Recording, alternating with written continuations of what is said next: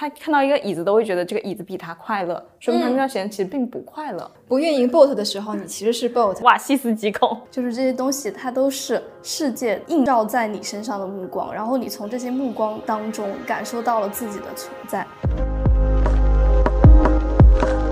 大家好，我是 About 热水频道的主播于野。大家好，我是 About 热水频道的客串主播江州。前几天啊，是红薯工作室的小伙伴突然来找我和江州，他跟我们说，我们最近想搞一个好玩的活动，聊一聊 bot。然后我和江州就呆住，就说到 bot，你知道吗？呃，古早时期在网上冲浪的时候会看到这类的账号，好像是有那种冷知识 bot，对，还有一些冷笑话 bot 和那种外搬运外网梗图的 bot 啊，对，然后还有树洞型的。但是我我之前是没有没有太关注过这种类型的账号的，就感觉跟我自己的生活有点关系不大。但是这个时候，红薯工作室的小伙伴就跟我们说，那你们难道没有在小红书上刷到过像？椅子 bot、Y2K 传真 bot、云彩收集者、看看铁门这类的账号，你们就没有刷到过吗？那我才想到，我好像是刷到过哎，我刷到过云彩收集者。我正好前几天刷到了看看铁门，那个是推到了我的首页推荐流里面，然后就觉得很漂亮，我就一下关注了。单纯是因为颜值。那个账号我记得他到现在为止只发过不到三十条笔记，但是粉丝已经三万多了。看来跟我同一路的人还是蛮多的。那个我也有刷到过，我自己很感兴趣的一个，一个是椅子 bot，我也刷了很多，还有 Y2K 传真 bot。我发现它很有意思的是，它跟椅子不一样。椅子的 bot 好像里面有很多有趣的、有创意的、好玩古怪的椅子，就是看到这些会觉得哇，原来还有这样的椅子。但是 Y2K 那个，它给我的感觉更像一个时光机。我今天刷到了好几条，都觉得一瞬间把我带回了二十年前。就大家都在这里面找到了一些。共通的童年记忆，但是呢，我每次刷到这种 bot 的时候，说实话，我都会在想，就是这个 bot 它背后到底是什么人？就比如说椅子 bot，我就在想，为什么会有人能够把一把椅子？想象出这么多故事，还有像云彩收集者，为什么一朵云能有上万个赞、上千条评论，以及好像我们活在同一个世界，但是我们没有用同一双眼睛看这个世界。但其实我比起运营这些账号的人，我更关心到底是哪些人都在看它，然后看它的乐趣到底是什么。对，所以我们今天这一期的嘉宾阵容就非常的特别。首先，我们是把来找我们的红薯工作室的小伙伴请来了，他就是小波。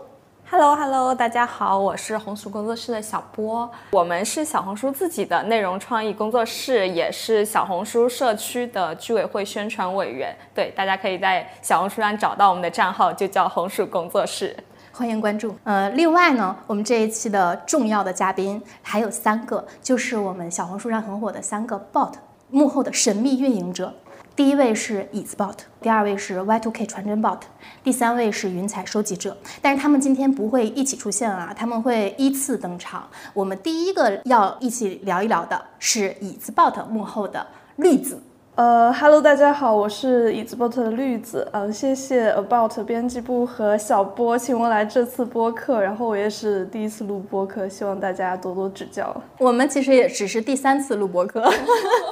然后刚才说过啊，我我和江州我们两个想到 bot 想到的都是我们之前就刷到的那些很古早的，但是呢，现在刷小红书上刷到的其实就是像你做的椅子 bot 这种，它画风真的明显跟我们以前刷到那种古早 bot 不一样了。但是可能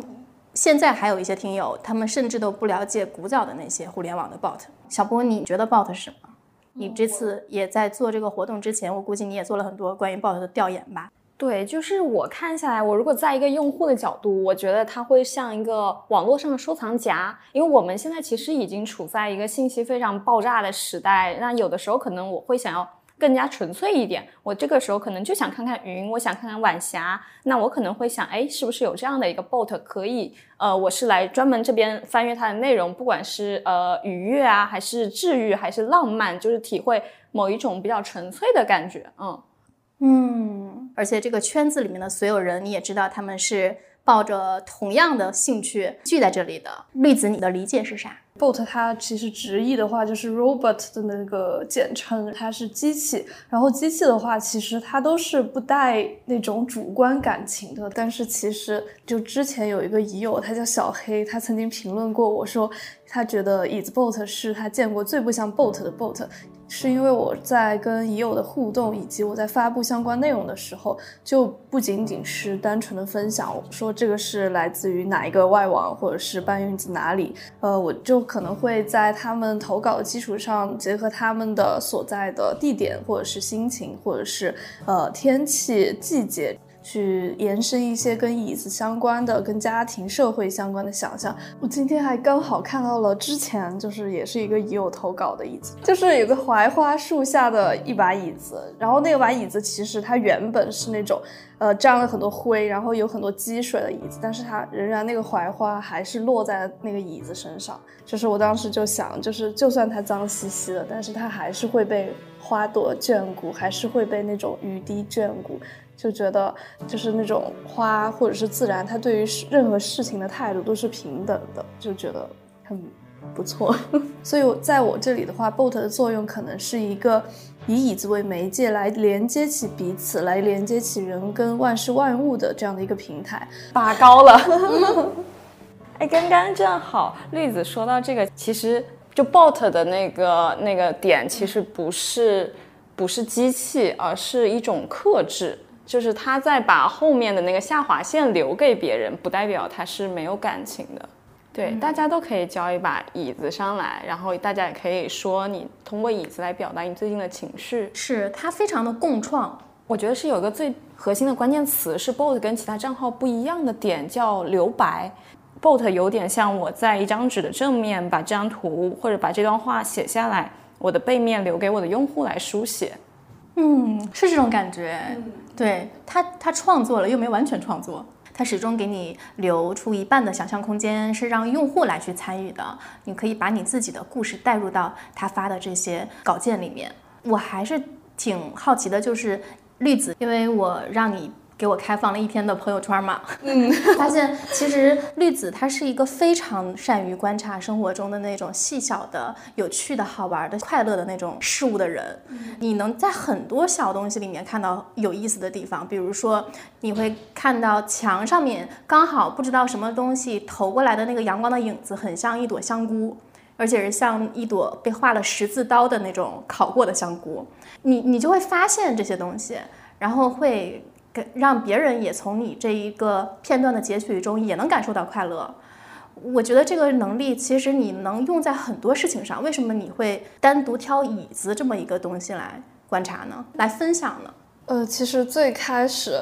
呃，也是觉得椅子它其实是叠加了很多人为的属性。就是最开始我遇到的第一把椅子，是我二零二一年回老家过年的时候，然后那把椅子是在火锅店门口的一把椅子。当时就是刚好是傍晚，然后刚好有一束阳光打在那把椅子上，我就是把目光投向它的时候，发现它的背后驶过了一辆公交车，然后那个公交车上面是。呃，美是人立身之本。然后我当时就觉得这个组合就好像很奇妙，但是我也说不清楚它到底哪里奇妙，就觉得，呃，就是好像有自然的东西，有人为铸造的东西，然后有呃人世间的一些价值观，就是这种组合让我觉得好像某一瞬间被什么东西击中了，我就开始有意识的去观察椅子，就发现椅子上真的会发生各种各样的事情。可能会有一个婴儿坐在那里，可能会有一只猫猫在那里上面睡觉，可能会有人在上面洗菜，就带给我很多跟日常生活有关的这种感触和想象。然后后来去年二零二二年，我从上海搬到杭州，然后当时我在一家互联网大厂实习。因为我在杭州没有什么朋友，并且我也住在郊区，每天需要花很多时间通勤工作，然后我当时的生活就非常的枯燥、苦闷，所以当时我就刚好想到，如果说我一直去收集这些椅子的话，会不会有一些这个世界上同样存在着跟我一样喜欢椅子的人？我就开始认真的去运营这个椅子 boat。那你为什么一开始会选择做椅子 bot 这种形式的账号，而不是说你自己作为一个自媒体，就是以自己的想法来去带出自己喜欢的东西，比如说喜欢的椅子？嗯，其实我觉得可能跟我自己的性格也有很大的关系，因为我自己作为一个 ENFJ，是一个习惯于向外界汲取能量的人。如果是我自己一直去发一些跟椅子相关的事情，它可能就会变成一个我自己的舞台，可能就等着别人来给我送上鲜花和赞赏这样子。但是如如果是 boat 的话，我能够去通过这个 boat 去连接起更多的跟我一样喜欢椅子的朋友，然后我们是隐去任何身份、角色和社会标签的。然后在这个过程当中，我们所有关注的事情就只有椅子，然后我们通过椅子去交流，通过椅子去发现一些，呃，家庭、社会或者是艺术文化，甚至是音乐相关的这样的一些有趣的视角。所以我觉得椅子 boat 它更符合我就是想要去做的这样的一个东西，甚至是我现在做了一年多，我还是非常沉浸和投入在这里面，因为我觉得它搭建起了我一个我跟外界交流的窗口，一个视野的转换头，让当时困在杭州的我，就是看见了跟大厂生活不一样的这样的一个世界的光谱。真的很意义这件事情。对，就是真的很意。然后我真的每天就是上班，看到有人给我发椅子的投稿，给我说一些他自己的就是心里话或者是心情，我就会觉得很开心。然后我就觉得，就是通过椅子，就是真的是能够跟很多不同的人连接起来。哎，这这个 E 跟 I 真不一样哎。真不一样。对，说到艺人，我跟你们说，他们大多数都是 I 人，我不知道为什么。我跟他们说能不能约你们聊播客，他们第一反应都是哇，好紧张，就有点害怕。就我觉得他们其实是还是希望自己在一个毛玻璃的背后，嗯，然后来跟我们对话。艺人像绿子这样其实蛮少见的，这也是为什么么我来到了播客的原因吧。呃，对，但是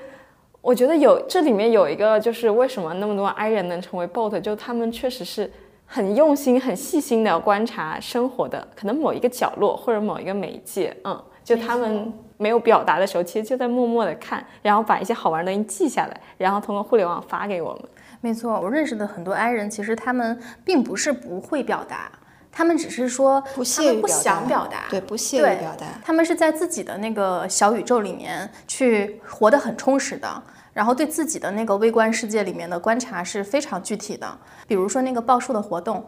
莎莎她回有跟我讲过说，其实每次来参加他们报数活动的很多是 I 人，而且那些 I 人回去了之后，通常都会给他写小作文。艺人通常不会写，艺人就是写一两句话。艺人的话会当面说，对，我会当面说。对，然后 I 人就是一定要憋回家，我就默默的开始写我的签字小作文。心里在马奔腾。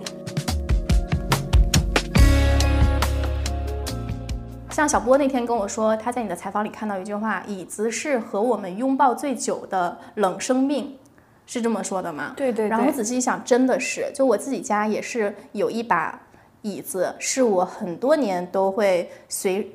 不管搬到哪里，我都会带着它的，因为它就是我这么多年我坐着最舒服的。在上面完成过很多重要的事情的、很多重要的时刻的这么一把有感情的、也舒服的椅子了。只是说以前我也没想过这么一个存在在自己的生活里面如此重要。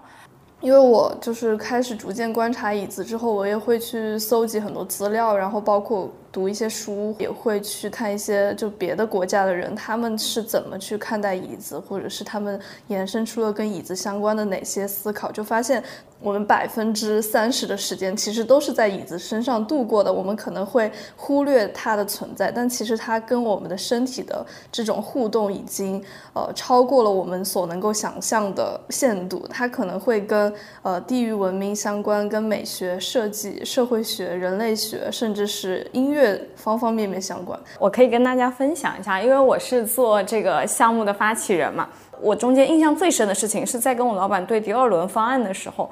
他跟我聊起了一个他听到的跟椅子相关的事儿，就是他。我老板有一次回老家的时候，然后去见他的爷爷，他爷爷就是会跟老家的他们几个老朋友都坐在村口等他，然后大家都坐在一个椅子上，然后这一次他爷爷走过来就就照常一样跟他闲聊，跟他说，你都不知道我们现在就是村里的敢死队，他他都没有听懂这是什么意思，就问啊为什么这么说？然后爷爷就说，我们上周又走了一个老朋友。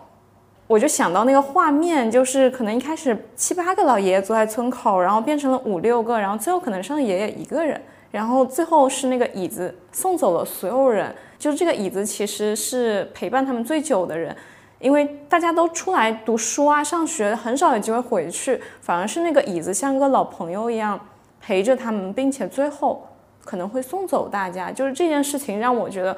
哇，这个是我做这个项目的意义，就让大家。能真正的把人的感情表达以及交流出来，嗯，被击中了，平复一下。就是小波跟我们聊这次项目的时候，他给我们看过一个他为这个项目他们组准备的文档，然后那个文档里面有关于这次的我在人间当 bot 的项目介绍，里面有一句话当时还蛮击中我的，这个我读一下。除了世俗功利化的成长，还有更多值得投射的无用的目光聚焦，比如回忆，比如故乡，无用但有必要，因为这才是人本位的真实光彩。这个就让我想到，就比如说刚才我们从一个椅子上面能感受到的老家的亲人的守护。和我们和他们之间的这种离别啊，等等这些情感，还有你在路上遇到的那些可能对别的朋友来说是浪费时间的那些观察，这些可能都是无用的。但是，就像我们这一次那个活动的文档里面写的，是无用但有必要的。前几天我又听向彪老师，他有一期播客里面在聊生活感，他就说他觉得今天很多年轻人能感受到很多的撕裂、焦灼，还有呃思路混沌。很重要的原因，他觉得就是缺乏生活，或者说缺乏生活感。他觉得生活感就不是活着，而是有意识的、有一定的选择的、有喘息的空间的。有空间就意味着要观察，要有意识的去看你的周边，然后去投射自身，可能周边也在看你。这个是他当时说那期生活感的播客的时候，我记印象非常深的一段话。我就突然想到，这可能就是一把椅子。我们多看它一眼的时候，就是多想它一下的时候，其实它对周围人有用吗？没有用。但是就在这么一个小的片段，可能它成为了我们情感的投射，让我们这个很平淡的一天多了这么一一一瞬间的属于我们自己在生活的那种光彩。嗯，之前就是。过年期间在读那个韩炳哲，他在他的书里面提到了萨特的观点，我觉得非常戳我。就萨特认为世界即目光，就是像那种。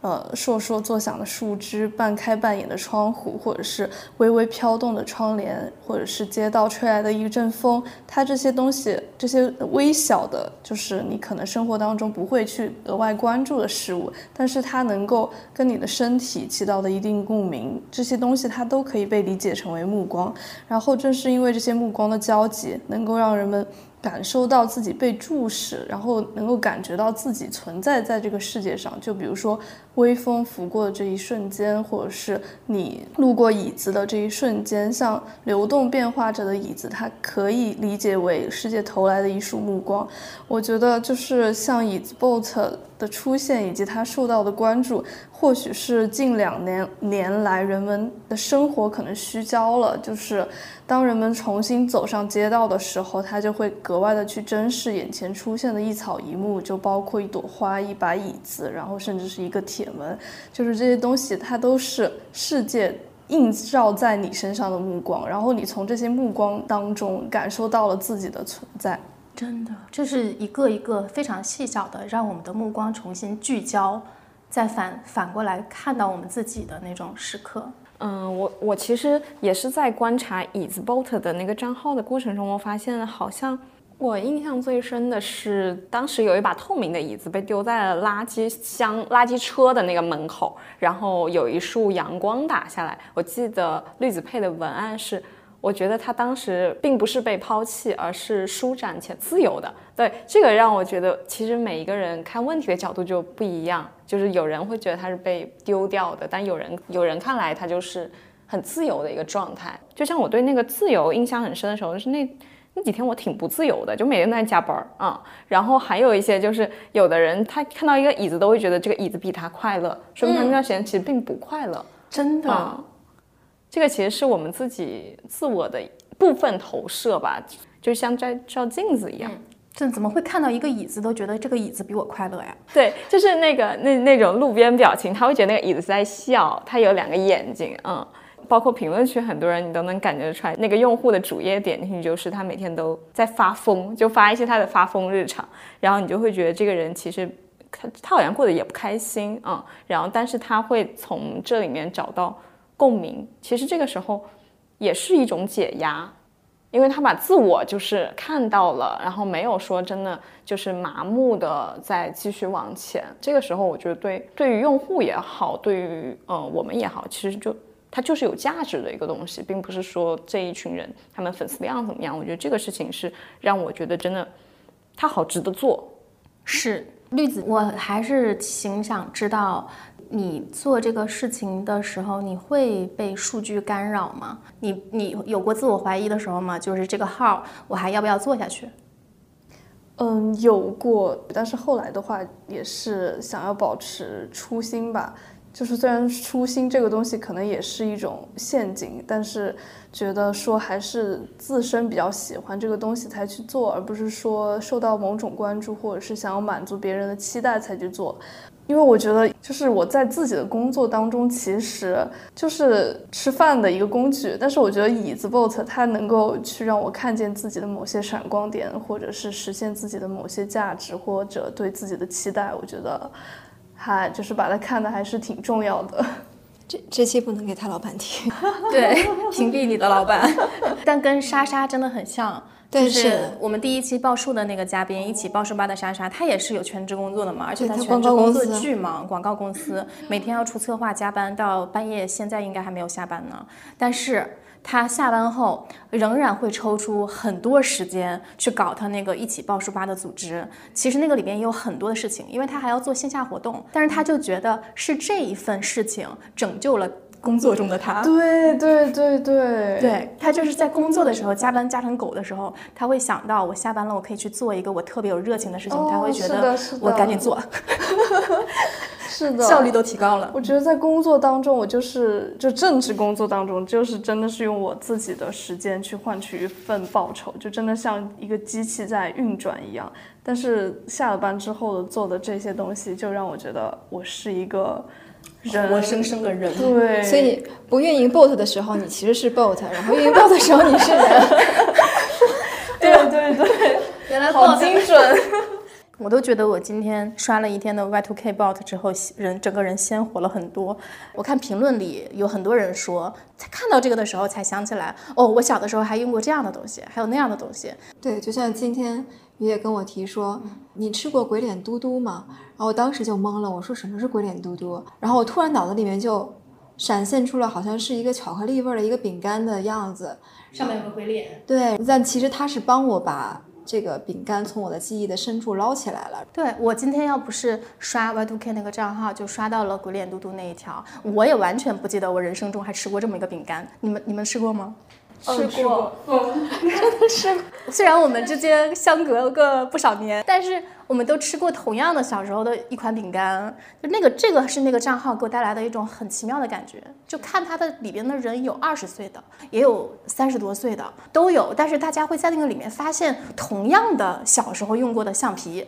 小时候吃过的饼干，小时候用过的贴纸、文具盒，就是说，在 Y Two K 的那个账号里面，大家好像都拉平了，都一样。是年龄层拉平了。我今天也是在跟于野闲聊的时候讲到，就尤其是像 Y Two K 这样的账号。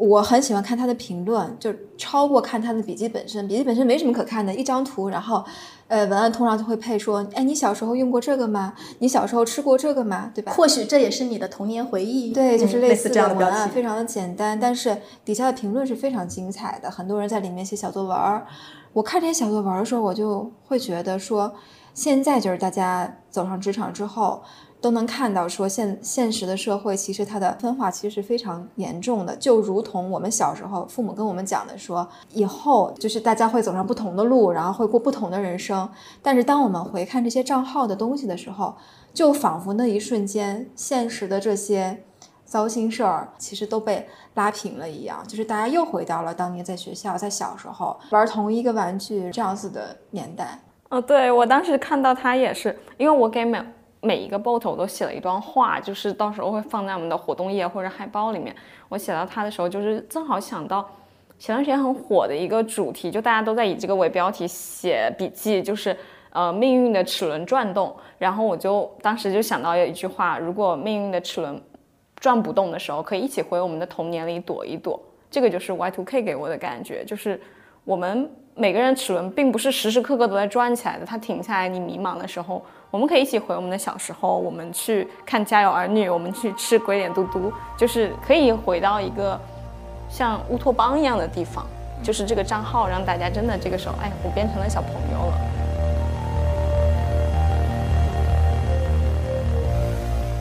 我们接下来就来连线一下今天的第二位的 bot 幕后的嘉宾，他就是 Y2K 传真 bot 幕后的松松。呃，大家好，我是 Y2K 传真 bot 幕后运营者，可以叫我松松，一名医药方向的研究生。我是二二年年底在小红书开始运营 Y2K 传真 boat。因为我之前对 Y2K 我的印象还是觉得它好像是千禧一代二零零零年和那个前后的时尚穿搭的风格，但是我看你的账号又觉得你在表达的或者你发的那些内容，它不只是关于时尚穿搭风格的。呃，确实是这样的，就是一开始我对 Y2K 的理解可能就是和您一样，但其实上广义上的 Y2K 它和我们的衣食住行那个年代的。呃，人物还有思想都是息息相关的。那你之前为什么想要做这么一个大家童年回忆的 Y2K 呢？我自己平时是有找古早偶像剧来下饭的这个习惯，然后发现其实很多八零、九零甚至是零零后很小的时候的一个记忆，其实是在回潮的。我最早在小红书里面发的是关于摩尔庄园的一些笔记。整理了零八年比较早，当时游戏里的一些攻略和回忆，发现和自己共鸣的人很多。呃，其实评论里会偶尔稀稀拉拉说，感慨自己很怀念零八年、零九年，很怀念小学、初中那个时间的。然后这些话其实很触动我，想到摩尔庄园可能只是我的一个记忆碎片。我们小时候还有很多很多记忆碎片，有吃的、喝的、穿的，消失了的，还有现在还在的，其实都很值得我们在回忆。并且我发现我们在回忆他们的时候，很容易让自己松弛下来，有时候很需要这种松弛。呃，所以我想到做这个账号，说的有点多哈。你最喜欢的一篇内容是什么？嗯，最喜欢的没有哪一篇，我感觉我最喜欢的应该是，呃，让大家选一二三四这几个选择题，给它组合起来的那个系列的几个笔记。因为 Y2K，我之前也说了，它包括很多当时的衣食住行，还有爱好，我觉得是方方面面的。然后，所以我把比如同类的，像零食，会有魔冰还是尖叫。王子饼干还是达能优冠？看的偶像剧里的男主是茼蒿还是季存希？女主夏之星还是欧雅洛？这一类的选择给它组合在一起，然后想看看和自己选一样的有没有和和和自己选一样的小伙伴。然后因为我相信大家也是跟我有一样的心态，就看看有没有跟自己选择是一样的，然后才会留下来评论来参与这个讨论的。这个是我比较喜欢的一个呃专题吧。嗯，你的笔记里面，它除了你自己找的一些内容，也是有用户投稿的，是不是？是的，是的。而且基本上每一个大家投稿的时候，其实都是看到的时候都是那种啊，你不说我都忘了那种乍现的感觉，这种冲击的感觉太多了。然后并且这种感觉也是源源不断的。就像大家能在我这里找到回忆，呃，并且感到很感动一样，我有时候也会收到一些感谢的小作文，然后这个时候我也会很感动，会很幸福，因为我知道很多人是跟我自己一样的，会在怀旧回忆的时候能够松弛下来，然后账号的意义也起到了给大家在高压。高焦虑的生活中提供了一个慰藉或者说寄托的作用吧。然后同时，这个账号我觉得也会像一个记忆小盒子一样，呃，把平时大家想想不到，但是说出来却能回味很久的碎片给它装在这个小盒子里。然后，因为其实 Y2K 的衣食住行，包括喜好等等，每一个小碎片承载的不光光是碎片的本身，更多的是故事，还可能是你我他大家共同的有共鸣的一个故事。比如，就我自己来看，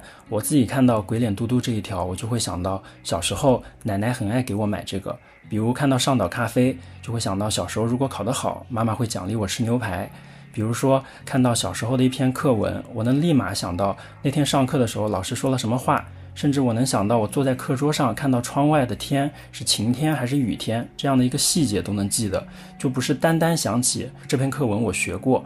还有就是，比如过年的时候会有莲花手提灯笼，这个小时候我也是看到一次，就让我妈给我买。我能想到的是那一年年夜饭，我看了小品不差钱。总之就是有一种把记忆连根拔起、被挖掘到的感觉，一下子能发散到十几年前发生的一个故事，而不单单是回忆物品的一个本身。这个我觉得是大家可能关注我的原因，特别特别温暖。这个就是。你的账号给大家带来了很重要的一个气质上的感觉，就是看了就觉得很很温暖。可能就是因为能够想到童年的时候这么多让你快乐的、温暖的，现在可能比较难重温到的那种感觉吧。另一个我我感受是，原来我们想要在现在的生活里面找到快乐的感觉，不只是可以依靠在当下去发现、去寻找及时的满足。就原来二十年前的这些东西，回忆里面的美好的时间、美好的场景的这个碎片的打捞，此刻仍然可以激励到你，或者仍然可以治愈你、温暖你。最后，我想问问松松，你是怎么定义你在做的这个 bot 的？因为你在它的名字上面就写了它是 Y2K 传真 bot，你觉得 bot 是什么呢？我们其实这一期的播客开头，我们就在探讨这个问题，我想听听你的回答。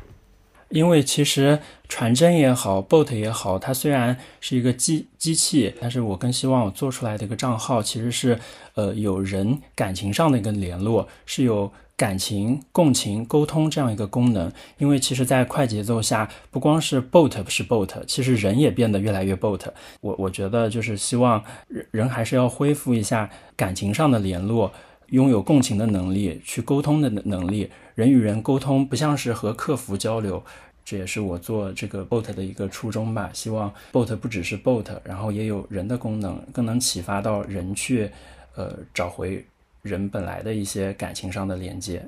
如果你希望 bot 更人，那为什么你不直接以你这个人本身去发这些东西呢？比如说，为什么这个号它背后的主体，嗯，不是松松，而是你觉得它是还是个 bot 呢？呃，如果是以我个人的名义去发这个回忆的话，可能是我自己的一个回忆，就并不能引起就看到这个物品，每个人想到的是自己不同的一个回忆。我我想发出来的东西，可能是大家回忆的一个交集。哎，这个就很像他的签名里面说的：“有一天你来到了我们的两千年。”他不是写来到了我的两千年，他写的是我们。这个就让我觉得，哎，是。有交集的，我可以在这里找共鸣的地方。然后这个也是，就是我觉得前面松松说的这一点，也是我觉得小红书的 bot 特别打动我，让我坚定的要做这个项目的原因，就是虽然你们叫 bot，但你们并不是机器人，你们身后。其实是有很多人性的关怀，包括情感，跟大家是真诚的沟通，就大家都不功利，是为了我们共同的年代回忆以及情绪，大家聚在这里。是的，是的，我我是高中就用小红书的。哇哦，谢谢你，你的账号也真的给我带来了很多快乐。一看发现哦，原来以前童年这么好，这么开心。那那就好，那就好。谢谢刚才松松的分享。今天我们还有第三位嘉宾，就是云彩收集者幕后的运营者云彩。那我们现在连线一下他。Hello Hello，我是云彩收集者的云彩，大家好。云彩，我很早之前就刷到过你的你的账号了。其实我自己也很爱看云，我也很爱拍云。我的首页根据这个算法呢，其实是经常给我推云的。然后我刷到最多的就是你的这个云彩收集者的账号。首先，我就想知道你是怎么开始去做这么一个账号的？你怎么想到说要每天都发一朵云？嗯，首先我会做这个账号，其实本身我是一个很喜欢拍天空跟云朵的人。然后我之前在朋友圈也有一个称号，叫做呃某某地区知名爱拍天空博主。然后也算是机缘巧合吧，在我去年生日的时候，我朋友给我送了一本书，叫做《云彩收集者手册》，然后里面就介绍了每朵云它的名字跟形成的原因。那我就想把我之前拍的每朵云都记录下来，所以就有了账号一开始的主题，叫做每天认识一种。云，嗯，我看到你目前的账号里面，你的内容类别除了拍到好看的云、特别的云，你还有很多关于云的辨别，还有相天气相关的科普。这个是你从一开始做的时候就想到要这么要这么做的吗？哦，其实没有，因为这个账号一开始我是以一个记录跟分享的心情去做的账号，那可能到让更多人看到原来云有名字，然后他们好奇。云是怎么形成的啊？这看到这种云的时候会有什么样的天气？那我就会希望在记录的同时，能够去给大家做更专业化的分享吧。所以在笔记里，我也增加了一些关于云朵辨别啊、形成以及天天气相关的科普，包括现在一个新的主题叫做对比两种云，也是希望大家能够更清晰的认识到云。那在这一些内容里面，你有哪一印象是哪一条先火的吗？就是哪一条笔记最先？啊，算是爆了，然后给你带来了很多的关注。嗯，一开始收获关注的应该是一条农机云的内容，然后农机云应该算是大家都比较公认、比较偏最好看的一种鱼。然后我想大家对于这条内容的喜欢，应该也是因为经常会见到它，然后平时看到它的时候也都会拍照。对，它看起来特别有漫画感，就是像一个被子一样。是的。大家都会特别喜欢农金鱼，我发现就是从我的笔记里来看，然后让我被更多人看到，然后在短时间内涨了十几万粉丝的一条内容，标题应该是叫做“小红书只有七点七万人喜欢云吗？”然后有点标题党，但是确实让更多同样喜欢天空的朋友关注到了我。嗯，后面是不是也有很多是用户投稿？对对，有收到很多的投稿，但其实我的账号大部分的内容其实还是我自己拍的内容。因为其实我每天出门就是去上班之前打车，我就会看天空，然后我就会顺手把这个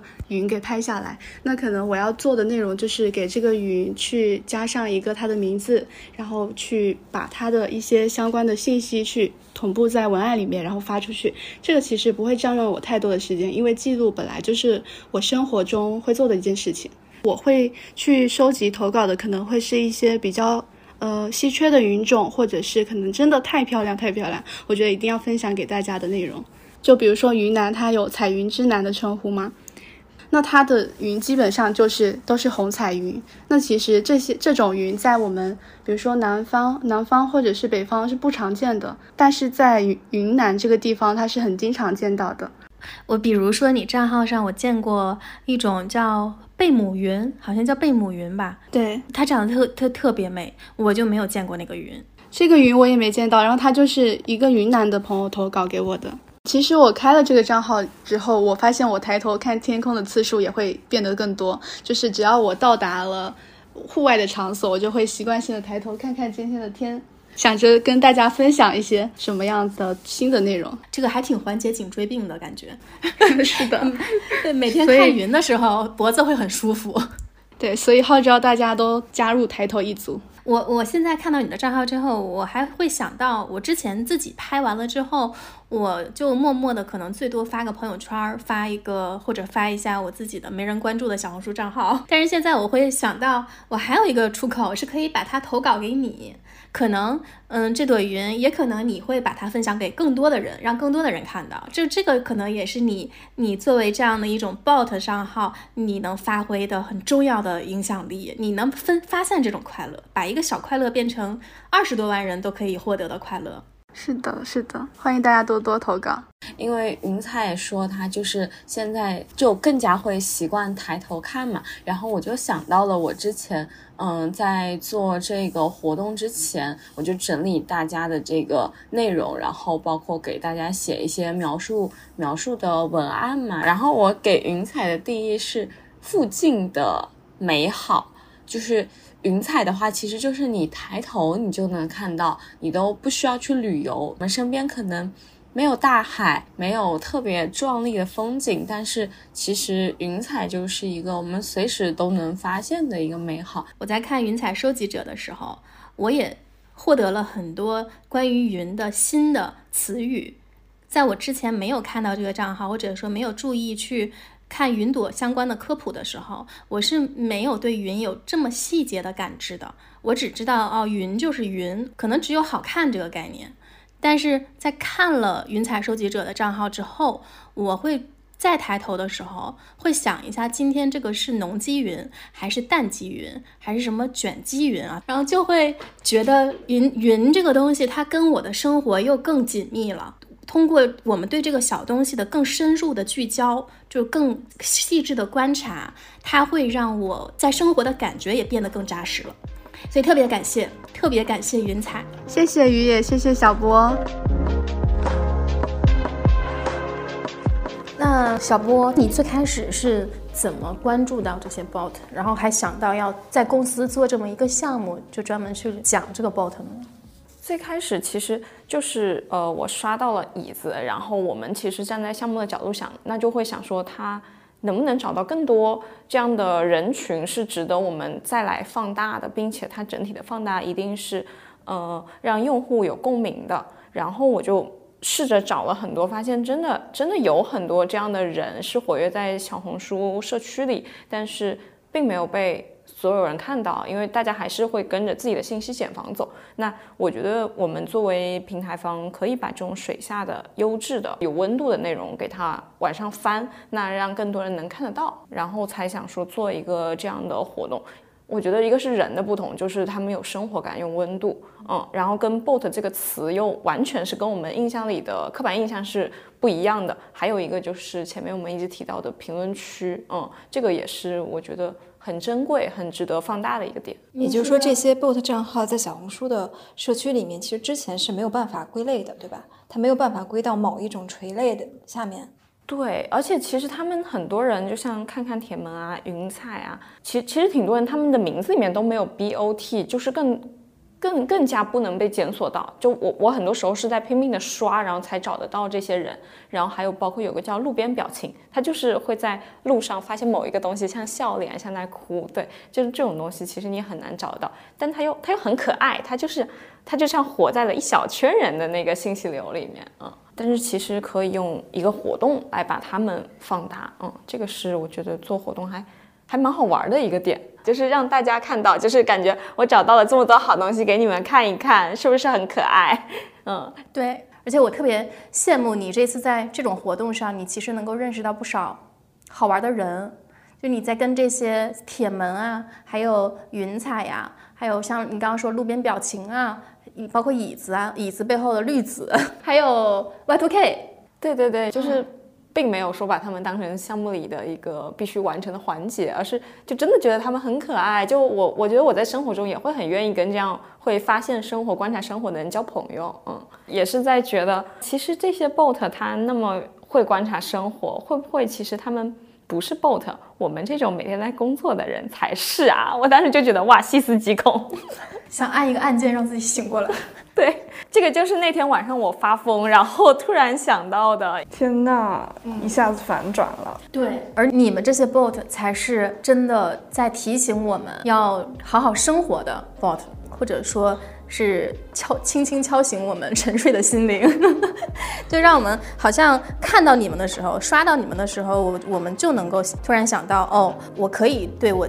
此时此刻的生活多一点观察，多一些意识，多一些想象，可能就这么一点点的观察、意识和想象，它就能让我们有更有在生活的感觉，而不仅仅只是活，只是活着。这个就是你们这一次活动里面特别重要的那句话嘛，就是回到生活里去。对对对，虽然说通过 bot 这样一个这么小的圈层，然后来扣一个这么大的主题，就是其实我觉得它。有点过大，但是谁说生活这个词又一定很大呢？我们都可以回到我们小小的生活里去。是的，我就感觉看看这些 bot 就有点像是在有点苦涩的生活中找怪味糖吃啊，没错。就这个怪味糖就是哈利波特里面的那种怪味糖，它不一定是甜的，它可能是非常奇怪的味道，但是就是这些奇奇怪怪的味道会让我们知道自己的知觉还存在，不麻木。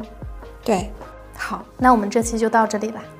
谢谢椅子 bot 的绿子，谢谢大家，谢谢 bot 编辑部和红薯工作室的小波。对，我们也谢谢今天线上跟我们连线的 Y2K 传真 bot 云彩收集者和今天来我们这边给我们这么好的选题灵感的红薯工作室的小波。谢谢谢你们，谢谢 bot 编辑部，谢谢热水，长达三十分钟的谢谢。那我们下期见。